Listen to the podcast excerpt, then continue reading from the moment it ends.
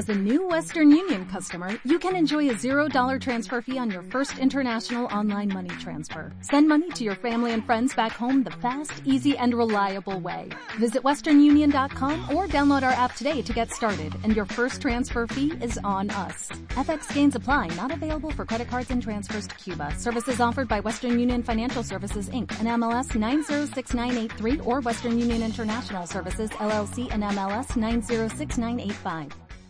Quita climatizada y con refresco todos los sábados a las 10 de la mañana en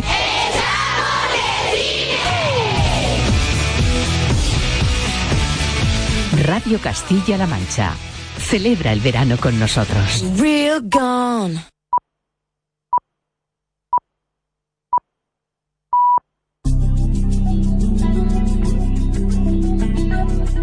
En CMM Radio, la actualidad taurina.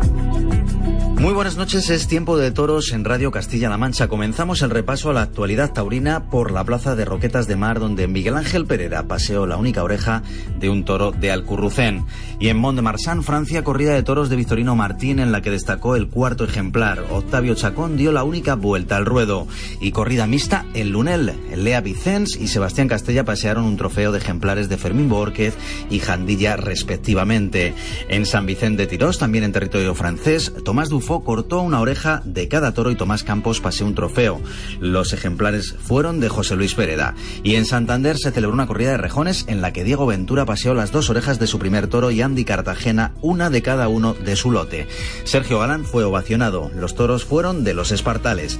Y en cuanto a la jornada del sábado, Ginés Marín triunfó en Mont de Marsan, cortó la única oreja del festejo a un toro de Núñez del Cubillo. Completaron el cartel Pacureña y Emilio de Justo. En Roquetas de Mar el sábado salieron a hombros el Fandi, Sebastián Castella y Cayetano. Se lidiaron ejemplares de Núñez del Cubillo.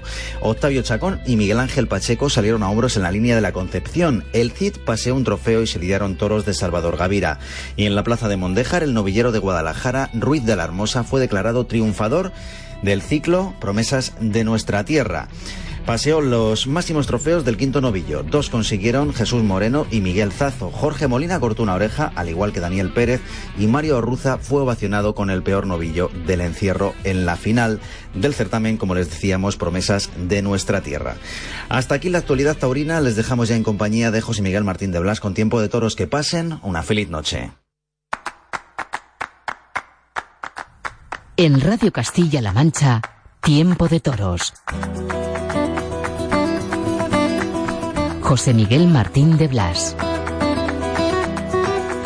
Aquí estoy. Buenas noches, bienvenidos. Es Tiempo de Toros en la radio. Tiempo de Toros para asomarnos al Toro Bravo, para hablar de ferias de Castilla-La Mancha. Sí, de ferias de Castilla-La Mancha porque esta semana se han conocido los carteles de Villaseca de la Sagra. Hablaremos luego del Alfarero de Oro y también os avanzo que ya se conocían los carteles de Ciudad Real, con ese cartel estelar, con toros de Daniel Ruiz, el Juli Manzanares y Roque Rey.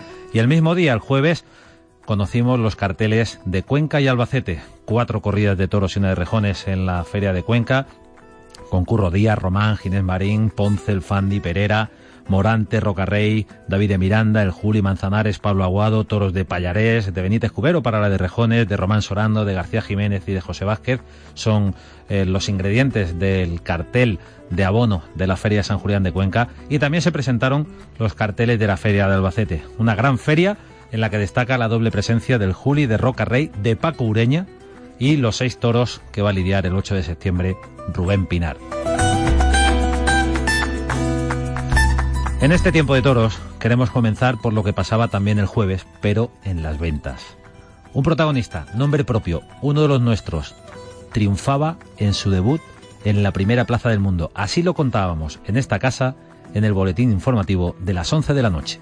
Y nos vamos a la madrileña Plaza de Toros de las Ventas, donde continúa el certamen de novilladas nocturnas y donde José Manuel Martín de Blas ha triunfado un novillero toledano. Buenas noches.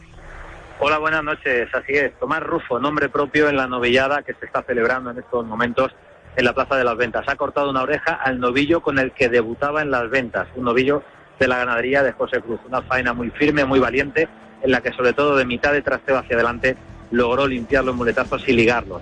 Una faena muy emocionante, rematada con un estoconazo, le valió una oreja y también lo que parecía una lesión en el hombro. Pasó a la enfermería y acaba de salir a la plaza para lidiar el sexto y último toro. Se juega la puerta grande Tomás Rufo porque va a torear ahora el último novillo de la novillada en las ventas. Gracias, José Miguel. Más información a las 12. Se quedan con José Antonio Gavira en Pasaba por aquí. Así lo contábamos en la radio, en directo, desde las ventas. Tomás Rufo, buenas noches. Buenas noches, José Miguel. ¿Cómo estás? Pues muy bien, muy contento. ¿Te imaginabas que ibas a estar tan cerca de la Puerta Grande de Madrid? Hombre, pues a lo mejor imaginármelo no, pero soñarlo sí que lo he soñado muchas noches, ¿no? Pero verlo tan cerca y, y que se escapase, pues duele, pero fue muy bonito. Lo disfruté, disfruté la tarde desde que estaba en el hotel hasta que hasta que volví a llegar. Tú tenías claro que de la enfermería salías. Sí, claro. Cuando cuando entré con el hombro fuera, eh, los, los médicos me dijeron que no que no saliese, que, que se me iba a volver a salir. Pero bueno, me lo colocaron y yo dije que yo salía bajo mi responsabilidad y, y así fue. La Puerta Grande estuvo cerquita con ese último novillo de José Cruz, pero cuéntame, ¿cómo viviste la faena de la oreja en el tercero? Un novillo que al principio eh, embestía un poquito más descompuesto y en el momento en el que consigues limpiar los muletazos y ligar las tandas es cuando ruge Madrid en esas dos tandas extraordinarias por el pitón derecho.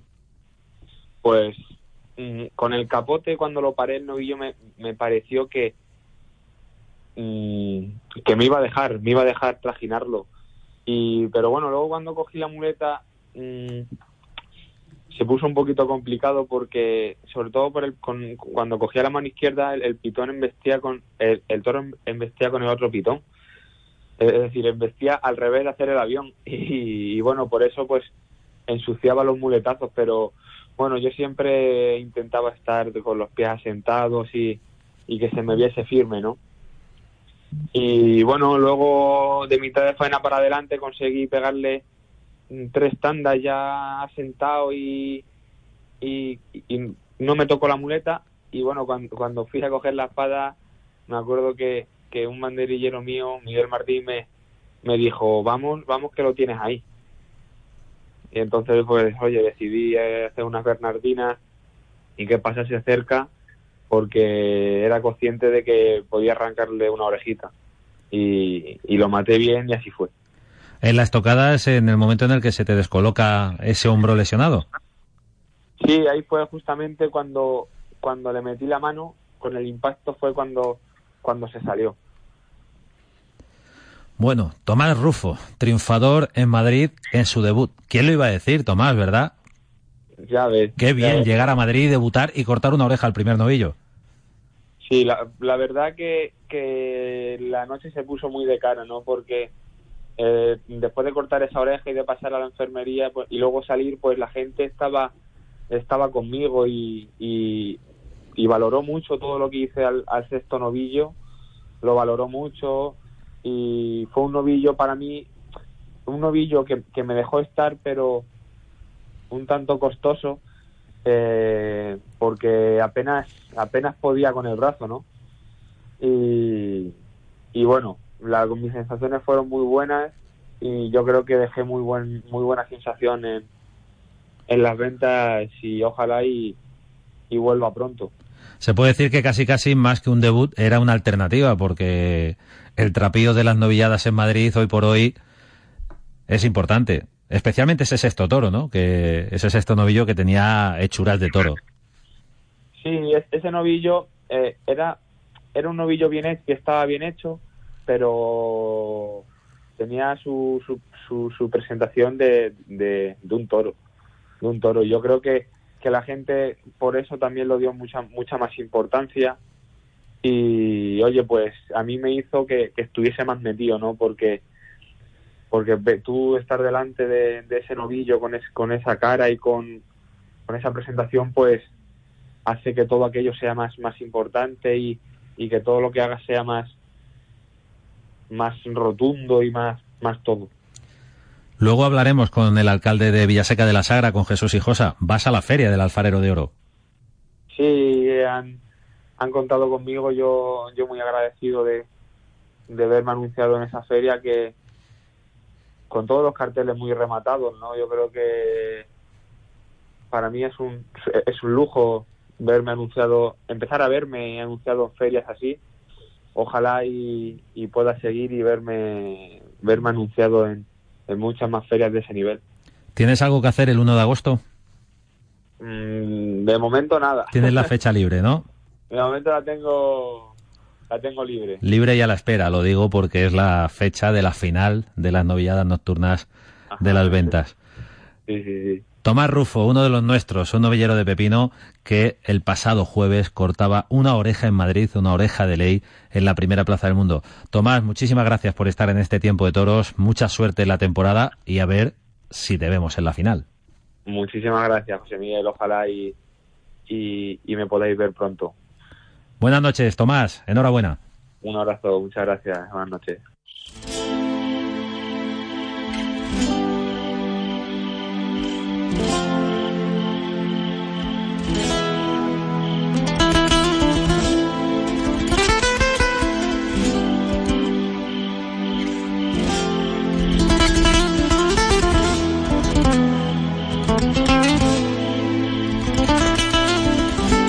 Llegar y besar el santo. El santo es San Fermín. Eso es lo que ha hecho una ganadería que lidió el penúltimo día de feria. Una ganadería que se vuelve de Pamplona con el trofeo prestigioso Carriquiri. Llegar y besar el santo en Pamplona. Ahí es nada. La palmosilla. En el nombre del toro, hoy en Tiempo de Toros, queremos saludar a Javier Núñez. Ganadero, buenas noches. ¿Qué hay? Buenas noches. Bueno, qué alegría llegar a Pamplona a esa pedazo de plaza de toros y que pasara lo que pasó con la corrida de la Palmosilla, ¿no? Sí, ya ese por la mañana, ya, ya el encierro dejó muy buen sabor de boca. El encierro en Pamplona es algo muy, muy, muy importante. Yo te diría casi que es prácticamente el 50% del éxito, ¿no? Eh, eh, eh, un buen encierro, ¿no? Porque, pues, hombre, porque el encierro es, no sé, somos eh, más aficionados, o, siempre estamos pensando en la plaza, pero el, encierro es una manifestación muy importante de, San Fermines, o quizás por lo que más se le conoce. Y, y claro, y era, era importante, ¿no? Y, y ya desde ahí ya, ya empecé a tener buenas, buenas sensaciones, ¿no? Eh, bueno, la verdad que, que, que- la verdad que estoy encantado, ¿eh? un poquito en una nube, porque ni en, mis mejores sueños pensaba que podía salir salir así, oye, que te premien dos toros, que el encierro salga bien, que la corrida salga en, en salga como como gusta en el norte, ¿no? De toros moviéndose, oye, unos mejores, otros peores, pero todos manteniendo su interés, pues no es fácil, ¿no? Sobre todo con, con la feria con la con, con- como iba, ¿no? Estamos hablando con Javier Núñez, ganadero de la Palmosilla. Javier, eh, al hilo de las polémicas que se han generado en Pamplona con los encierros, que si son muy rápidos, que si los corredores no pueden ponerse delante, que si van los cabestros a toda velocidad, vosotros en el campo, digo vosotros y creo que el resto de los ganaderos, al toro le, le entrenáis y le preparáis físicamente para que aguante la lidia. Se toree en Pamplona o se toree en Madrid o en Sevilla o en cualquier otra plaza, ¿no? sobre, todo en esas plazas de primera donde el toro tiene que tomar dos puyazos. Eh, eh, claro, de- de- es que el toro ha cambiado tanto en los últimos 25 años y la tauromaquia ha cambiado tanto eh, que se ha profundizado una, una, una, tauromaquia de, muchísima exigencia, de mucha presión abajo en las embestidas, de muletazos muy largos, series más largas. En ese tipo de plazas el toro tiene que estar preparado para poder aguantar esa exigencia ¿no? de, de la tauromaquia actual. ¿no? Entonces, el- es un, la preparación se hace para esas plazas y, y para esa tauromaquia, que luego eso lleva aparejado que los sitios donde hay encierro, pues los, los, los, los toros corren más rápido, obviamente, ¿no? El nuestro creo que ha sido de los, de los que está dentro, me dijeron, dentro de los cinco o seis encierros más rápidos de la historia de Pamplona, ¿no? Eso te habla de la preparación que había detrás.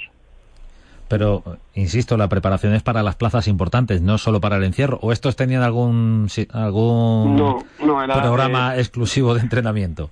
No, no, no, se prepararon. Bueno, yo este, este año he, int- he introducido un, cambio en el manejo, ¿vale? Que lo, lo, un poco, pero pero no, tenía el mismo, el- la misma preparación que, que bueno, pues que, que, ha tenido ahora, que, tiene la corrida Málaga de ahora, eh, que no pudo tener en Sevilla, porque la de Sevilla me cogió mal tiempo y, y el último mes y medio prácticamente con, con la lluvia y el agua no pude preparar los toros porque porque no ponían, ¿no? No ponían y, no se remataban, ¿no? Eh, pero bueno, es prácticamente el, el, mismo trato que tienen todas las corridas de primera, ¿no? Las de segunda llevan otro trato y las de tercera pues pues llevan otro, ¿no? a, cada, a cada tipo de toro, a cada tipo de plaza de destino, pues la preparación varía. Javier, ¿qué es la palmosilla? Si hablamos de genética, de procedencia, ¿qué es la palmosilla? Pues mira, la palmosilla es un proyecto personal en el que es, es, es una ganadería de sangre de Omec lleva, llevada por unos Núñez.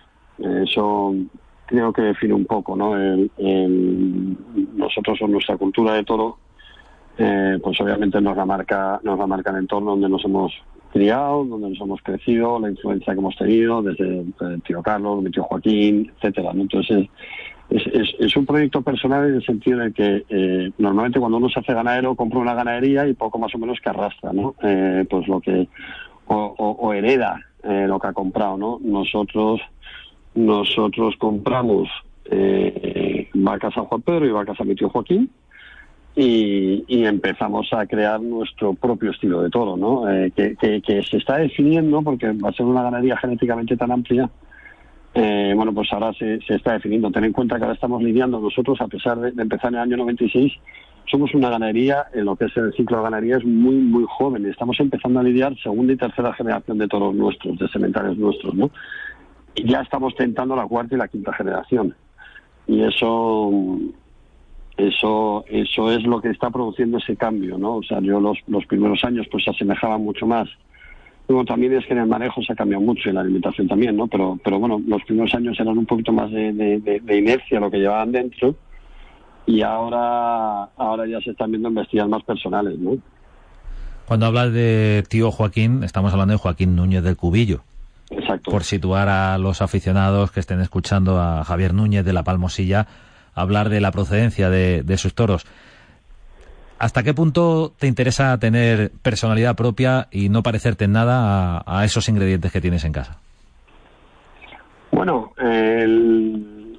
yo, yo creo que al final no es que interese no, es que al final uno le imprime su propia personalidad a, a, la galería, ¿no? Teniendo en cuenta que la base de la que partíamos era la que más nos gustaba, ¿no? Eh, eh, si no hubiéramos comprado a otros. Pero si, si, si compramos a Juan Pedro y compramos a Cubillo, es porque, es porque el toro de ellos ya nos gustaba, ¿no? Eh, el, pasa, por ejemplo, fíjate que en, por ejemplo, en de Cubillo compramos Osborne, y durante mucho tiempo hemos llevado Osborne, Osborne en pureza, ¿eh? o sea, de sementales Osborne con vacas Osborne y eso. Porque yo creía que iba a ser capaz de mantenerlo en pureza. Y mi tío Joaquín ya me decía, dice, crúzalo, crúzalo porque en pureza no sé cuánto. Y yo pensaba, en mi soberbia pensaba, yo, bueno, yo voy a ser capaz, ¿no? Y no, al final con el tiempo me he dado cuenta y digo, la verdad es que he hecho, he hecho un poco el mongolo, porque aquí, aquí inventar, eh, aquí está todo inventado. Aquí lo que hay que hacer es lo que se hace, hacerlo bien, ¿no? Y, y, claro, yo tenía ahí un ejemplo fantástico con mi tío Joaquín y lo, lo, tenía que haber seguido un poquito antes, ¿no? Ahora ya, eh, bueno, pues ya la, rama de Juan Pedro prácticamente está absorbiendo Osborne y se está creando un tipo de toro eh, con esa mezcla más más más fino, más más en el que se están explotando más las virtudes de Osborne y se están minimizando sus defectos que eran, que eran muchos. Eh, la ganadería Osborne genéticamente es una ganadería con muchísima consanguinidad y eh, en el que el toro bueno de Osborne está muy, muy, muy, muy, muy en el límite. Es decir, es un toro excepcional de clase, de ritmo, pero eh, de poquito poder y poquita fuerza, con lo cual está siempre temblando porque te van a echar para atrás, ¿no? Eh, a mí, fíjate, hace tres años, me, hace tres años, sí, no, temporada 2016, no, temporada 2015 me echaron siete todos para atrás del 2016 para acá eh, me echaron me echaron para atrás el otro día uno que se partió el pitón y otro que se partió una mano. O sea que prácticamente no me han devuelto toros no en, en, vamos no he bajado casi un 1% ¿no? eso eso está dentro de lo de lo previsible no por, por accidentes o por lo que sea. Pero le hemos dado un poquito la vuelta a esa sensación de que anunciar la palmosilla era ver ocho o nueve toros nuestros no ese estigma que se puede generar ahora con la proliferación de, aficionados a través de las redes sociales, Javier, ¿hasta qué punto os ha estimulado, os ha limitado, os ha condicionado cuando supongo que estaríais viendo y siendo perfectamente conscientes del, del origen de la cuestión, de la, del poco poder que tú estás contando ahora de, la rama de Osborne, ¿no? Sí, y pues mira, la verdad es que yo además, en ese sentido, cuando, eh, sobre todo la temporada, la temporada 2015 tenemos un fracaso en Burgos estrepitoso porque, bueno, coge una, una corrida con hígados sobreengrasados y con facción además, eh, nos echaron tres toros para atrás y podían haber echado seis. O sea, se revolcó. Yo, yo, no he visto un, vamos, seis con diferencia el rato más malo que yo he pasado. Aquí, además, aprende a base de los fracasos, ¿no? Que, son los que te estimulan. He tenido la suerte que mi padre tiene una afición desmedida y dice, oye, hay que creer y hay que tirar para adelante hay que seguir trabajando. Eh, cambiamos de estrategia totalmente. Entonces, en, en, eso, en la temporada 2016, por ejemplo, no nos compró un pitón nadie. Nadie. O sea, no nos compraron una corrida de toros nadie. Entonces me tuve que limitar afortunadamente gracias a, la ayuda de un empresario local aquí en el campo de Gibraltar, que es Curros Carcena, que lidiamos todo en la provincia de Cádiz, todo, todo. O sea, lidiamos en San Roque, la línea, Algeciras, los barrios, Tarifa, em, todas las corridas de toros aquí. Y te digo que, por ejemplo, para que os hagáis una idea, una idea, la facturación de este año es más o menos la misma facturación que la corrida de Pamplona. ¿vale? O sea, fíjate tú el palazo para la ganadería que es. Entonces tuvimos que volver a comprar la ganadería. Yo iba viendo lo que iba saliendo en casa y las cosas nuevas que se iban, que iban embistiendo, entonces decidí que yo eso lo tenía que enseñar. Entonces me volqué en las redes sociales para dar a conocer el, el producto, ¿no? Eh, vía eh, Twitter y sobre todo Instagram, ¿no? Y en muy poquito tiempo se fue generando una, una imagen de marca de la palmosilla Oye, que la gente iba viendo que no era cosa que yo contara, no, es que va a ser un toro buenísimo, no, es que eso lo he puesto y lo han visto, ¿no? Y, así poco a poco, yo me acuerdo que ¿La gente o los toreros? Todo el mundo, al final, al final lo ve todo el mundo, porque está todo el mundo, todo el mundo aprovecha las redes sociales para ver, ¿no? Entonces los toreros veían, y dice, oye, pues me está gustando cómo están diciendo esto, me está gustando no sé qué, las empresas pues ya van entrando un poquito tal, los aficionados, eh, bueno, los aficionados muchos me criticaban, los propios compañeros, me acuerdo que se reían de mí, y ahora lo están haciendo todos. Eh, bueno, pues porque yo yo aproveché la ventana. Al final esto es un proyecto más a, es un proyecto a muy largo plazo y mi ideal de la ganadería sería unar sería unar eh, una ganadería eh, del gusto del público y además que sea del gusto de los toreros. No, por ahora al público lo voy metiendo ya en la canasta, los toreros bueno, pues algunos tendrán sus reticencias y tal, sobre todo cuando ven que las corridas se mueven tanto, pues dicen, es que se se me ha mucho, no sé qué, ¿no? pero en cuantito vean que van saliendo cada vez más toros de triunfo en plazas importantes, llegará un momento en que se tendrán que apuntar, pues porque, porque dirán, oye, pues vamos a apostar y, en esas plazas necesitamos apostar y, triunfar, ¿no? Entonces eso ya es un camino más, más a medio plazo, pero, pero ya te digo, el, al final lo ideal sería encontrar el punto medio entre el turismo y el y el, y el, y el turista, ¿no? Que sería lo, que no lo que no ha hecho nadie todavía, ¿no? bueno, quizás en ese que más que más se ha asemejado mi tío Joaquín, pero mm, hubo un momento en el que no le toreaban las corridas, recuerdo hace años, por, precisamente porque picaban mucho. Efectivamente, efectivamente, y ese ese es un peligro que está ahí, pero pero es como, como me decía el otro día Florito, me decía, mira Javier, a lo mejor ahora mismo no te la van a matar fulano futano en esas plazas, pero vas a lidiar en todos lados, ¿no? Y entonces yo ahora mismo mi, mi, mi, intención más próxima es asentarme en las mejores plazas, ¿no? Eh, pues mira, tengo, mucha ilusión por debutar en, en Bilbao, eh, esta corrida todos nos ha abierto Francia y con muchísima ilusión de asentarme en Francia. Y, bueno y luego repetir en las plazas donde donde se está triunfando no volver a repetir en Sevilla volver a repetir en Málaga en Murcia etcétera no teniendo que nosotros somos una ganadería no somos, no somos ni muy corta ni muy larga. Yo creo que tenemos una medida buena de 8, 9 10 corridas de toros eh, que es un que es un número bueno no nosotros lidiamos además mucho de, por eso mismo que te dije del de, a partir de los fracasos hicimos una, una renovación importante en el hato de vacas. Yo prácticamente el 90% de mis vacas son del guarismo 12 al, al, 18 que estoy intentando ahora, ¿no? en esos seis guarismos se, se, se, concentran casi todas las madres, eh, se ha renovado mucho, se ha quitado mucho. Eh, somos una galería genéticamente muy, muy joven, muy joven. Y eso eso es lo que está cambiando el estilo de la palmosilla. Aquí somos en el toreo, somos muy de poner sellos y eh, lo de cría fama y echate a dormir, ¿no?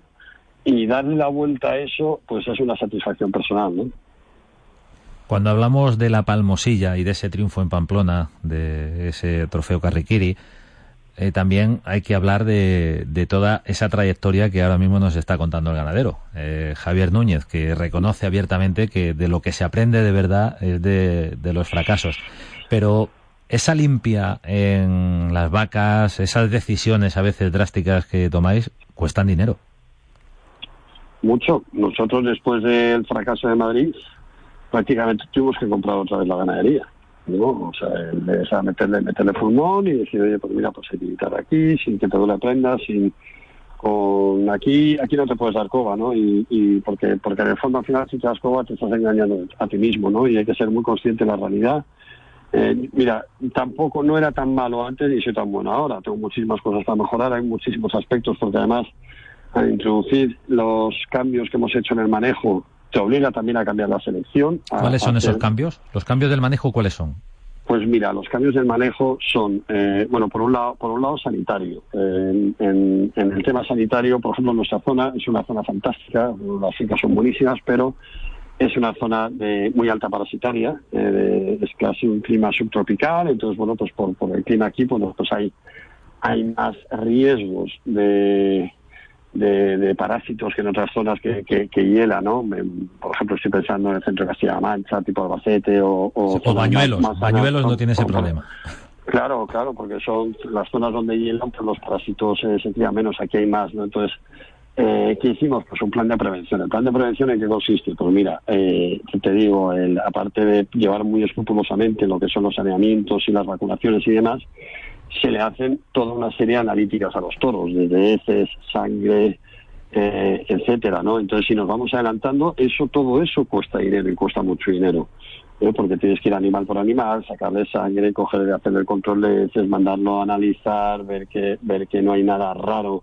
Y además los parásitos, por ejemplo, en nuestra zona van cambiando de año, depende, no es lo mismo que yo en marzo que yo en mayo. Eh, no es lo mismo que haya un tipo de caracol que haya otro, Entonces estamos muy, muy encima de eso, ¿no? Eh, eso por un lado, ese, cambio nos hizo profundizar mucho. Eh, luego en el manejo, la preparación. Yo, mm, nosotros paseamos los toros, bueno, pues los paseamos. Ahora luego los empezamos a mover bastante más. Cuando nos movíamos mucho más durante, durante el año pasado aparecieron otro tipo de lesiones, por ejemplo lesiones en los cartílagos, lesiones en las manos, había todos que se partían las manos en la plaza por, por estar sobreentrenados, ¿no? Entonces a raíz de, mm, eh, yo tengo un tío, un tío mío, un hermano de mi madre, que es probablemente el mejor jinete que ha dado la, historia de España, que es Luis Álvarez Cervera, que es un profesional de los caballos de competición fantástico. Entonces yo me he basado mucho en el caballo de competición de carreras, entonces ahora se prepara los todos bajo el umbral de la fatiga. Eh, esto es, eh, para que os hagáis una idea, es imposible mantener un deportista eh, o un animal de deporte, como, como puede ser el toro, el toro de competición, el caballo de competición, el toro de Lidia, mantenerlo en su mejor forma de física todo el año. Es imposible. O sea, en los, los cuerpos pues tienen sus picos de forma, ¿no? Entonces, en vez de tenerlos movidos, muy movidos todo el año, eh, ahora la preparación se hace en dos meses, los dos meses antes de la lidia. Eh, ¿Cómo se hace la preparación? Pues los toros que están acostumbrados por el año pues a pasearse por el cordero y tal, en esos dos meses se acentúa la preparación, que son tres veces a la semana, dan cuatro vueltas al correro, que son 3.200 metros, los primeros 800 son de calentamiento, el toro es importante que caliente. Luego, eh, los siguientes 1.600 son de sprint, con muy poquita recuperación entre, entre largo y largo, como quien dice, o sea que hacen 1.600 metros al sprint y luego la última recuperación, ¿no? Y luego lo que hacemos es medir el tiempo de recuperación del animal. Entonces, eh, para que os hagáis una idea, la corrida Pamplona, cuando empezamos a prepararla ya más fuerte en mayo, en a principio de mayo la corrida eh, tardaba unos 20-25 minutos en recuperarse. Recuperarse es que el toro pues se deje babear, cierre la boca, la respiración agitada se vuelva ya más acompasada y tal, ¿no? En la semana antes de Pamplona, en cinco minutos ya están recuperados. Entonces, fíjate tú, en el cuarto de hora eso te da, eso te da, te da el, el impasse de que, de que, o te da el, el dato de que los toros llegan en buena forma física a la corrida de toros. ¿no? Estamos descubriendo muchísimas cosas sobre la cría del toro bravo. Está Mm. hablando Javier Núñez, ganadero de la Palmosilla, triunfador en Pamplona, pero sobre todo, Javier, nos estás eh, revelando de alguna forma la, la- la cuestión interna vuestra, cosa que te agradezco porque así el público puede, puede escuchar en boca de un ganadero hablar en el nombre del toro, cómo se preparan los toros y cómo, de alguna manera, se pretende eh, dotarles de una preparación como si fueran atletas, ¿no? Sí, luego, y luego además, el- luego al final eh, la clave está en, en, en el fondo al final es la genética de la selección, ¿no? Yo hay, hay una cosa muy significativa que antes del 2012 yo voy repasando, yo tengo todo grabado, entonces voy viendo, claro, eh, tú, tú- yo grabo todos los sentaderos y graban todos los comentarios. Entonces antes del 2012 el comienzo de los sentaderos era siempre igual, era ayúdale en línea recta, que se asiente ya cuando se vaya sentando le vas bajando la mano poco a poco, ¿no? Y a partir del 2012, que aparecen tres toros nuevos eh, que empiezan a, tener una embestida ya un poquito más, que, hace más ruido, a partir de ahí el, el comienzo de, de los tentaderos es apriétala y que re- y reviéntala abajo del primer momento. O sea, nada de ayudarle y nada, sino que mm, exígele desde el primer momento, ¿no? Y claro, ese cambio de matiz es, es el cambio de matiz que se está reflejando ya en las corridas de toros, ¿no? De que el toro nuestro es un toro agradecido si te entregas con él. Como te pongas de lirón y te pongas a querer ponerte bonito y tal, no sé cuánto te come, porque el fondo de la ganadería está brava, que es lo que yo creo que ha sorprendido a la gente, ¿no? La Palmosilla en Pamplona y no solo en Pamplona. El manejo y la genética. Para la mejora de la genética, Javier, ¿estáis eh, considerando incorporar fichajes eh, de fuera o ya con lo que tenéis en casa podéis jugar? Pues mira, yo siempre estoy pendiente de, de- yo hago yo un seguimiento muy grande, sobre todo a, las dos ganaderías de las que tengo origen, que son Cubillo y Juan Pedro. Vale, tengo también muchísimo interés en la ganadería García Grande. El justo me parece que ha hecho que ha hecho un toro un toro fantástico, que además el toro justo es incansable, cuando arrancan vestir ya no ya no para, ¿no? Eh, en, esos fichajes que hemos hecho, nosotros la verdad es que gracias con la relación que tenemos con, con nuestro tío Joaquín, pues eh, tenemos siempre nos ha puesto sus sementales a disposición. Y este año concretamente nos hemos traído un toro hijo hijo de un toro 100 ganador que es uno de sus sementales estrellas que yo llevaba mucho tiempo queriendo un, un hijo suyo. Ese toro ese toro viene de pues mira viene viene de Santiago Mec Santiago Mec Villa Cebada Cebada Carlos Núñez no Villa Marta no de, la familia Rumbaito que es la mejor familia de Núñez no a ese toro pues así de golpe y pronto para que os hagáis una idea el cuarto toro de la despedida de Padilla Zaragoza, el toro de Talavante, el homenaje a Víctor Barrio, eh, toros de Sevilla, es, es un toro que ha dado, que da, que da un, una profundidad excepcional, ¿no? Y una colocación y unas hechuras fantásticas. Pues ese toro, por ejemplo, pues este año hemos echado 60 vacas, ¿no? Entonces, vamos todos los años voy cogiendo toros, pero voy, voy muy selecto a lo que quiero, ¿no? De, porque no es, eh, Cubillo tiene muchos toros, ¿no? Entonces, a mí, ¿qué es lo que me interesa? Pues lo mejor.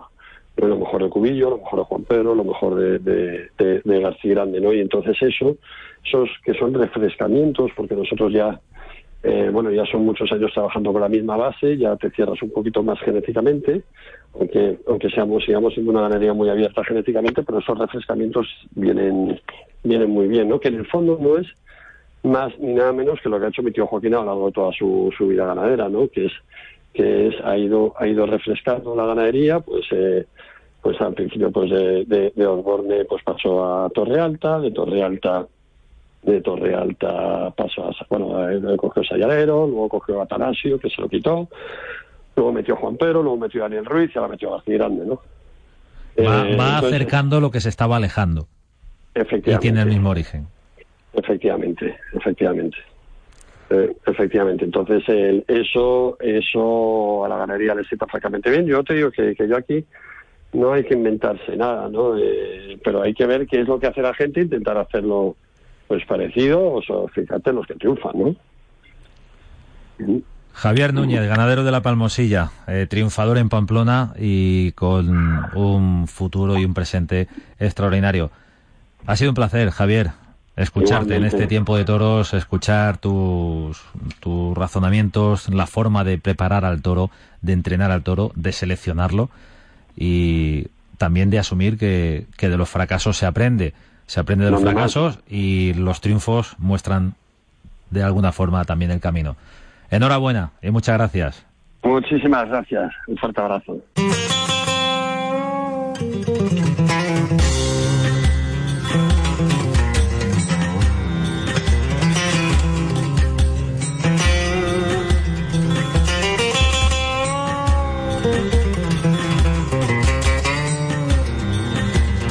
Es tiempo de toros en la radio. Es tiempo de toros para acercarnos a una feria de novilladas emblemática. El pasado lunes veían la luz los carteles de Villaseca de la Sagra, el Alfarero de Oro, una feria que verás de nuevo en esta casa en Castilla-La Mancha Media. Eso será en septiembre. Así, abuela micrófono, recordamos los carteles. Comienza la feria el 5 de septiembre. Recordamos que son cinco novilladas, se mantiene ese número de festejos. La primera es una novillada de la quinta, Rafael González, Ignacio Olmos y Diego San Román. El día 6, Jandilla, Francisco de Manuel, Alejandro Mora y Borja Collado. El 7, Baltasar Iván, Juan Carlos Carballo, Antonio Grande y el Rafi. Saltamos al lunes 9, Cebada Gago, Aquilino Girón, Tomás Rufo y Héctor Gutiérrez. Martes 10, Novillos de Monteviejo para José Cabrera, Masín Solera y Cristóbal Reyes. La Feria de Villaseca de la Sagra. Jesús Hijosa, alcalde, buenas noches. Buenas noches, José Miguel, ¿qué tal? ¿Te ha costado mucho componer los carteles, armar la feria? Pues sí que me, me, ha, me ha costado mucho. Quizá la, la, edición que más complicado me ha, me, ha, me ha puesto. Porque realmente creo que no hay en este momento novilleros que salgan mucho unos por encima de otros como en otros años anteriores, no solo aquellos años de Roca Rey, Álvaro Lorenzo, Ginés Madín, Garrido, Area, que había dos carteles siempre estrellas, este año los novillos están más igualados porque al menos es más complicado y decidir sí o no uno u otro, pues eh, ha habido 45 novilleros que me da muchísima pena que se queden fuera de la, de la feria, pero pero al final que poner a 15 y hay que decidir y ha sido una decisión que hemos tomado y son los que están y, y bueno, esperemos que no pase nada, pero si algún día algún percance, alguna cosa, pues tiraremos de esos cuatro o cinco chavales que, que hemos pensado que perfectamente pueden estar en la feria, pero no están porque tiene que haber 15 al final solamente en cinco novilladas. Bueno, vamos a hablar de los que están, pero ya que lo mencionas, eh, esa serie de toreros que por una circunstancia o por otra no, no han entrado en los carteles, eh, me gustaría también preguntarte por, por esa circunstancia. Por ejemplo, el alfarero de plata reciente, Miguel Polope, debuta esta semana eh, con picadores. Sería demasiado pronto, ¿no? Como para ir a Villaseca. Sí, sí, es una cosa que lo hemos hablado incluso con, con ellos y eso, y es un chaval que está muy nuevo para estas novedades que son series y demás y es preferible que, que, que, haga como por ejemplo como Borja Collado que, que, tenga un rodaje y me haga un poco más de experiencia y ese siempre siempre bueno Borja Collado ganó el año pasado, eh, debutó el año pasado con Picadores, este año ya ha triunfado en Valencia, en Granada, y está anunciado con la novillada de Jandilla, el día 6 de septiembre. Exactamente. Te pregunto por otros nombres, no sé si coinciden con los que habéis pensado y, y finalmente no, no pueden estar, pero yo te pregunto por nombres de Castilla-La Mancha, como Víctor Hernández o José Fernando Molina. Víctor Hernández de la Escuela de Guadalajara, José Fernando Molina de la de Albacete. José, José Fernando Molina no, no se ha llegado a hablar porque parece que sí tiene una pequeña lesión, porque en su día me llamaron para estar en la feria, pero luego al final no me han llamado. Mm, sí que me hablan de Víctor y de Carlos Aranda, por ejemplo, que no me las comentas tú, pero que también me hubiese gustado estar en la feria, porque además es un chaval que, que, que lo hemos hablado muchas veces, él y yo y demás, y bueno, pues al final no, no eso, pero que son chavales los que están ahí en, en principio por si hay algún tema, que son los que posiblemente eso, y otro que también está también es Jesús, el chaval este de, que también es de Toledo, que también está una Jesús Mejías. Jesús Mejías, que es otro de chavales que también, pues bueno, ha toreado un poco el chaval, pero que este año parece ser que va a tener unas cuantas novilladas y a lo mejor pues de cara a septiembre ha toreado cinco o seis novilladas, que a lo mejor ya es un bagaje que puede, eso que son los chavales que se han quedado ahí en puertas, que sí que me gustaría que pudiesen tener una oportunidad, que si la tiene este año, pues intentaremos que tenga el año que viene, porque son chavales que tienen buena proyección y que al final pues hay que darles una oportunidad. Y que siempre al que está le va a dar una oportunidad, eso siempre está claro. Además, desde hace ya varias temporadas, Jesús, eh, cuando se aumentó una novillada más, también hay más huecos, hay más puestos. Sí, sí. Para, hay tres puestos más para los novilleros. ¿Qué, ¿Qué novillada, qué cartel te ha costado más configurar? ¿La de Jandilla o la de Monteviejo? Hombre, como viene de esperar de Monteviejo, pero es verdad que, que a los tres que se la, a los tres que se le ha ofrecido, o cuando se la ofreció Máximo Solera, me dijo, me encaja a la perfección, el apoderado. Y el Cristóbal Reyes igual.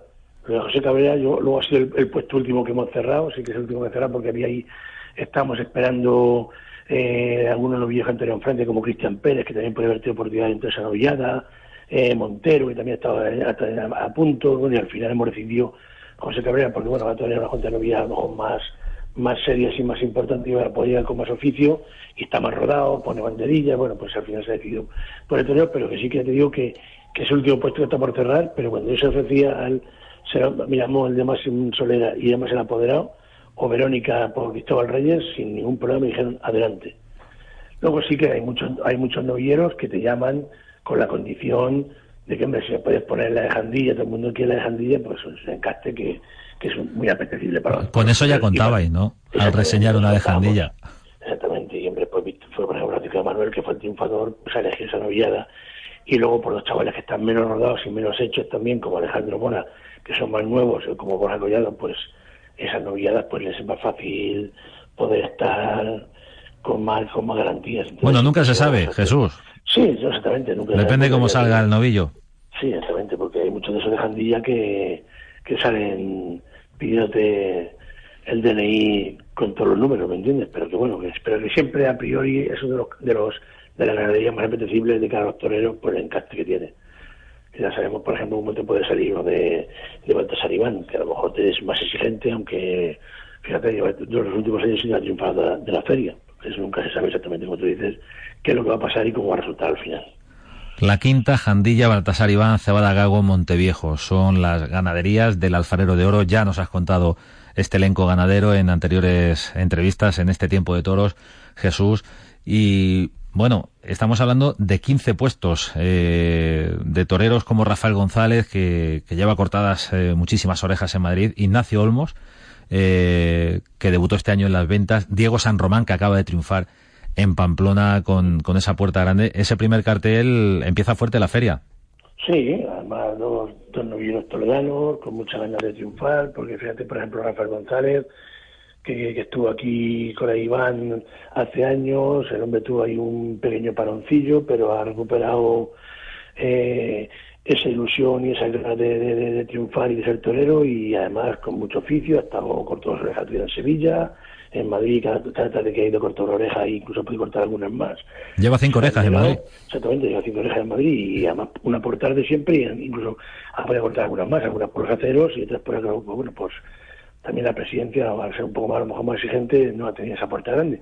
Pero que soy un novillero que, que, que sí que me ha descompuesto igual, por ejemplo, el tema de la feria, porque yo, por ejemplo, no contaba este año ni con Rafael González ni con Francisco de Manuel, porque en esas fechas serían matadores de toros y al final pues son de novilleros que entrar en la feria porque, hombre, por motivos propios tienen que estar ahí porque se lo han ganado y son dos novilleros que, que han dado la cara, pero que, que según iba la temporada estaban prácticamente anunciados ya prácticamente un matador de toros en algunas ferias.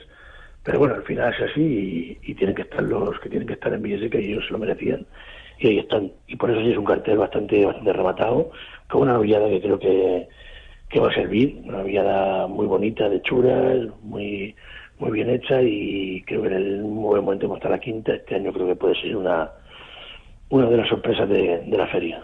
A ver si se parecen a los hermanos chicos que salieron de Manzanares el otro día de la quinta. Exactamente, pues hombre, pues de esa, de esa camada prácticamente prácticamente son, o la corrida de, de Madrid, obviamente, o, o el toro del otro día de, en, Francia, ¿entiendes? Que, que, han salido en, en Mont de Marsan, que, que Luque, o sea que en esa, esa línea creo que está la ganadería y creo que este año puede ser el momento de la quinta en, en Villaseca. Hay una circunstancia, lo comentabas ahora mismo Jesús, eh, y es la repetición del triunfador del año anterior, que es Francisco de Manuel. por cómo ha ido la temporada. Eh, a principios de año se pensaba, incluso ellos mismos, su, su gente, el novillero, eh, también pensaban que podían tomar la alternativa a lo largo de, de, este curso taurino, pero llega como novillero y por qué no, no sería la primera vez que alguien repite, ya lo hizo Álvaro Lorenzo, ¿no? Sí, exactamente. O sea, Álvaro Lorenzo ahora mismo el, el único novillero que tiene dos alfareros de oro en Villaseca y pudo tener tres, a punto estuvo. El último año eh, no tuvo la, tuvo la mala suerte de la espada, que si no podía tener perfectamente tres. Y, y date cuenta que lo que te decía, Daniel, este Francisco de Manuel estaba anunciado en Cenicientos con la corrida de toros, que iba a ser el matador, pero muchas veces por las dificultades de, de no tener una podera con peso, que en una feria eh, de una plaza de segunda no tener alternativa y demás, pues muchas veces al final tienes que seguir un más de novillero, que yo se lo he dicho muchas veces a, a Carlos Cancela, que era para mí era un, un acierto que hubiese estado este año como un novillero con oficio y rodado en otras grandes ferias de novilladas, y el año que viene tomar la alternativa con fuerza, pero ellos veían que era posible, y luego al final no ha podido ser, pues bueno, pues por las circunstancias muchas veces que tienen el tema también de los despachos y cuadrar una, una alternativa en la plaza de, segunda categoría. Pero bueno, estarán bien seca y para nosotros pues mucho mejor, pues un novillero que, que tiene oficio y da prestigio a la feria. Francisco de Manuel repite como ganador del Alfarero de Oro eh, en Villaseca y a ver si repite también como, como ganador final. Eso ya se verá porque hay otros, otros novilleros que aspirarán a hacer lo mismo que él. En esa noviada de Jandilla están Francisco de Manuel, Alejandro Mora, Borja Collado, un cartel realmente de, toreros con muchísima proyección, como son la mayoría de los carteles de la feria de Villaseca. Jesús, ¿tú crees que ya es la mejor de todas, la de Villaseca? Que te voy a preguntar a ti. Bueno, yo nunca me gusta decir que la mejor, creo que es una de, de las ferias importantes de novilladas. Sí que creo que ha marcado un hito con respecto a lo que viene siendo la feria de novilladas, que se habían encasillado mucho en el monoencaste, la monotonía, el mismo anhelo que, que, que, ha sido la feria de ferias de novilladas por su trayectoria, por su tiempo de rodaje, por muchos años más, incluso Calasparra y demás, Algemesías, que son ferias mucho más antiguas de novilladas que Villaseca, pero sí que han entrado y sí que han venido dando un paso con respecto a lo que viene haciendo Villaseca, la diversidad de encastes, el intentar ilusionar un poco al aficionado, no entrar en la monotonía de novilladas que no tienen a lo mejor eh, ese picante o eso y hacerlas monótonas porque al final para llevar los aficionados a la plaza es muy difícil si no pones muchísimos alicientes en una novillada porque los novilleros no son toros consagrados prácticamente muchas veces ni se les conoce por ejemplo como estos estos años que a lo mejor no, los chavales no tienen dos o tres años de rodaje y han sido triunfadores en varias ferias. Entonces eso siempre es difícil y para llevar a la gente a la plaza pues creo que hay que tirar un poco por de, de imaginación e intentar ilusionar un poco a eso al aficionado para que con muchos alicientes al final la gente vaya a la plaza. Entonces creo que eso sí que viese que en ese aspecto ha sido un poco la revolución que ha, hecho que las demás ferias entren en esa en esa diversidad de encastes y en ofrecer algo distinto al espectador, porque si hemos a, cuatro años para atrás de a Almedo, por ejemplo, estaban yéndose a ganaderías que ofrecían muy poco de cara aficionados, Calasparra, y de Iden, habíamos que, en los últimos años metido desde eso, Adolfo Miura, incluso cargando con Vittorio Martín, pues que, que creo que eso que es un punto de inflexión de intentar hacer algo distinto, intentar hacer una marca distinta que lo que ha hecho creo Villaseca. Claro, ahí la, el reto no sé si es ser la mejor, eso ya es subjetivo, pero lo que no es subjetivo es que sí que tiene su personalidad y es absolutamente reconocible. La marca Villaseca. Exactamente, eso es lo más importante. Creo que Villaseca hemos luchado por eso, por hacer una feria distinta, hacer una feria muy singular, donde eh, prime la seriedad, prime la autenticidad, prime eh, que realmente las novias vengan en tipo dentro de su, de su seriedad y que vengan íntegras y, darle ese plus que creo que tiene que tener la fiesta la fiesta de los toros porque si no al final creo que acabamos con la ilusión del aficionado. Estamos viendo que las grandes ferias eh, al final muchas muchas muchas de las ganaderías que pasan por las ferias cuando sale el novillo el toro encastado se van con las orejas del solladero porque hemos entrado en la rutina de que cuando no sale, cuando sale el toro bravo y no sale el toro sosón, que están acostumbrados algunos matadores de toros a él, aquello le pone le pone un poco de las cuerdas. ¿no? en Pamplona, lo estamos viendo en muchos sitios, que, que, se están acostumbrando a demasiada comodidad de, cara a, lo que hoy eh, habría que intentar cambiar en la fiesta de los toros, que es dar emoción para que la gente pueda ir a un espectáculo que no sea monótono y demasiado previsible como está siendo últimamente. Sí, bueno, pero eh, ahí ya entramos en otro análisis, ¿no, Jesús? Eh, eso puede ser pan para hoy, hambre para mañana. El que no dé el paso se queda atrás en cuanto al, escalafón de toreros, ¿no? Cada uno sabrá lo que tiene que hacer. Sí, pero pero pero que, que para para llegar a las plazas de toros creo que hay, hay que intentar ilusionar a la gente, hay que ir a ver algo que realmente te emocione. Y si el toro no transmite y el toro no pone no pone un plus de bravura, que hacemos un todo demasiado, eh, no sé cuál ya la expresión, pero demasiado, demasiado previsible, demasiado eso, que, que sí, que tiene que ser un todo templado para hacer las faenas que se hacen, con esa plasticidad, con esa torería, si eso no, no, no lo critico, pero que tiene que tener bravura, tiene que tener transmisión. Esa es la esencia. y es que ese gran problema que está faltando en muchas ganaderías, que no transmite el toro. ¿Tenéis muchos problemas, Jesús, para conformar la feria a nivel ganadero y a nivel de toreros? Al margen del sistema taurino? Esa es, digamos, eh, la gran pelea y la gran batalla para, para organizar la Feria de Villaseca de la Sagra. No, porque como vamos por libre tampoco tenemos ningún problema. Si a lo mejor estuviésemos metidos en una vorágine donde a los novilleros lo llevasen casas importantes y estuviesen dentro de ese sistema eh, tan convulso y, tan monopolizado que hay entre cuatro o cinco, pues a lo mejor ahí sí que tenemos problemas. Pero como prácticamente la mayoría de los novilleros unos tienen apoderados, otros van por libre, otros son apoderados que son asequibles a, negociar, a hablar con ellos y lo que quieren torear. Tampoco tenemos ese gran handicap. El gran handicap entraría, como lo hemos tenido algunas veces, pues cuando hemos tenido, por ejemplo, me recuerdo el televisar la novillada de Fuente Imbro con Ginés Marín, Lorenzo y Barea. Eh, ¿Por qué? Pues porque ya estaban, los, los, estaban en manos de casas importantes como Lozano, Coutinho y compañía, y ya empiezan a presionar o intentar hacer otra, otros movimientos, pero cuando realmente eh, los novilleros están con profesionales que son asequibles y demás, la cosa es bastante más fácil. Ahí tenéis una gran ventaja, como no apoderáis a ningún torero, no tenéis que hacer ningún cambio. Es, exactamente, es, la gran ventaja. Siempre miramos para ilusión de los chavales, siempre, siempre también hay que intentar, pues hombre, por ejemplo, pues tener como hay algunos toreros toledanos, que algunos, por ejemplo, me dicen, es que Rufo está muy nuevo, ¿vale? Pero es un chaval que tiene buena proyección. Esta semana todavía en Madrid. O sea, tenemos ciertas cosas que, que, hay que también apostar muchas veces por la gente joven y por la gente que también tiene una proyección. También eso hay que, hay que valorarlo también y hay que dar un plus a la, gente que también tenemos que, que, está aquí cerca de nosotros y se ha criado prácticamente aquí con nosotros en, en la Plaza de Toros de Villaseca. Yo voy a tener el abono especial de Castilla-La Mancha Media, pero si no fuera ese el caso, y quiero ir a Villaseca, eh, ¿por cuánto dinero puedo ver la feria entera, Jesús? Pues el abono general son 60 euros para cualquier persona normal y luego pues para desempleados, eh, jubilados y jóvenes hasta 18, hasta 18 años el abono son 50 euros. Creo que es un precio muy asequible. Creo que hay muchos aficionados que muchas veces critican que el precio de los toros es caro, entonces creo que tenemos una buena oportunidad. Todo aquel que sea aficionado y tiene todos los alicientes para poder venir a Villaseca, diversidad de encastes, mm, eh, novilleros punteros, novilleros con, de revelación, ganaderías que, son de gusto de aficionados y precios muy asequibles, una feria en el mes de septiembre donde ya vamos a tener la, el hándicap del calor de, de la final de Rafael de Plata, creo que sean todos los para estar en Villaseca y apostar por, levantar aún más si cabe el, el modelo Villaseca y apostar por una feria que creo que, que hacemos un gran esfuerzo para que el aficionado tenga algo eh, de interés y algo importante que ver.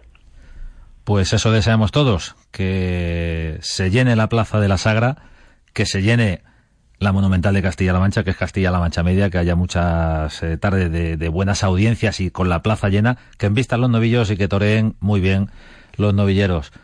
La próxima vez será ya en septiembre. Jesús, buen verano. Muy bien. Y enhorabuena por la feria. Muchas gracias, José Miguel. Muchas gracias. Un placer como siempre.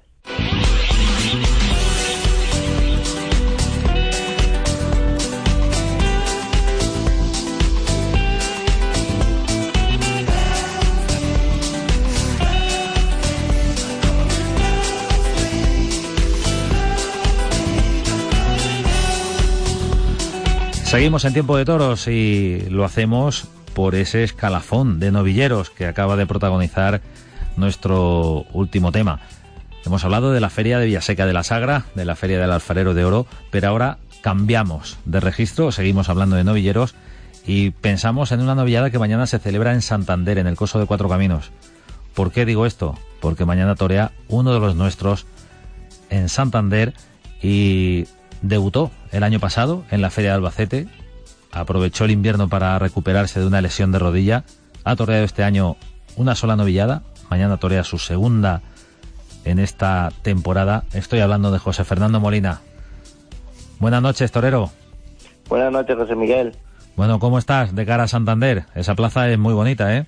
Bien, bien, muy ilusionado, ya con, con muchas ganas y, y deseando que llegue ya mañana por la tarde. Bueno, con Antonio Grande, con Fernando Plaza, una noviada de Zacarías Moreno. ¿Dónde has estado? En el invierno, aunque hemos sabido de ti. ¿Dónde has estado? ¿Qué, qué has estado haciendo? José Fernando, ¿cómo llegas a, a, este tramo del verano de la temporada que puede ser tan importante para ti?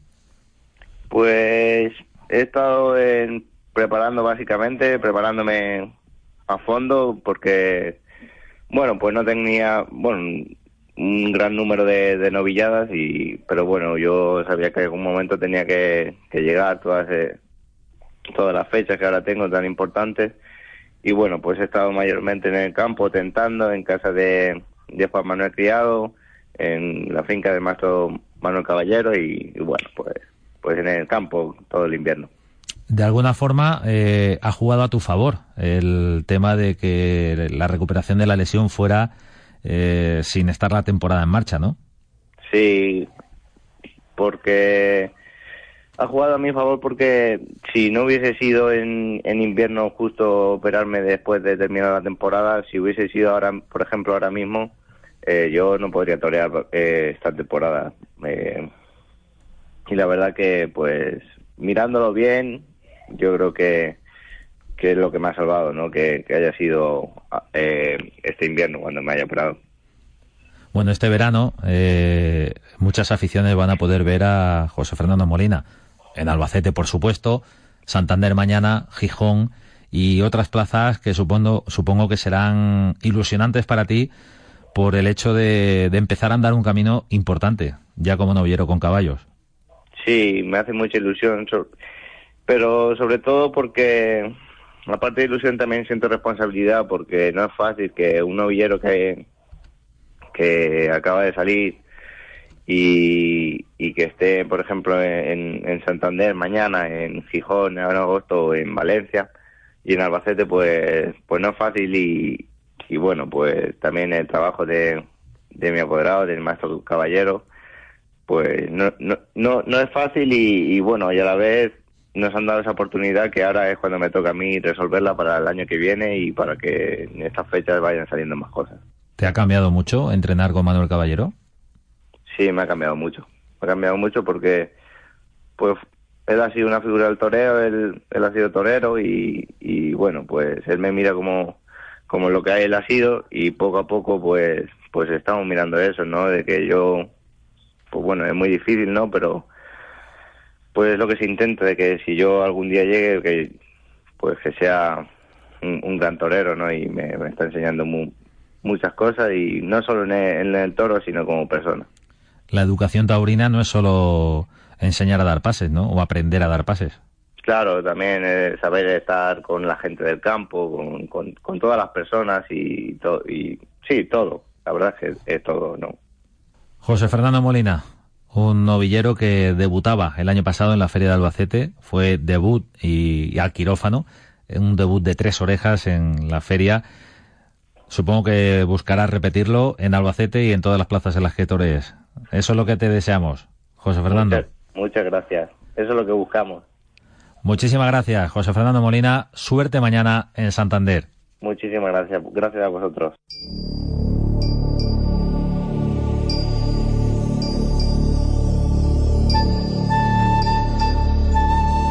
Los protagonistas de la tauromaquia en este tiempo de toros en la radio. Hemos hablado con José Fernando Molina, novillero albaceteño, que mañana torea en Santander. Hemos hablado de la feria de novilladas del alfarero de oro de Villaseca con Jesús Hijosa, con su alcalde, y hemos aprendido mucho del Toro Bravo con Javier Núñez, el ganadero de la Palmosilla. Nuestro primer protagonista, ya lo sabéis, fue Tomás Rufo, triunfador en Madrid el pasado jueves. Uno de los nuestros cortó una oreja en las ventas, en Novillero de Pepino. Nos vamos, tiempo de toros en la radio. Nos escuchamos, si vosotros queréis, en una semana.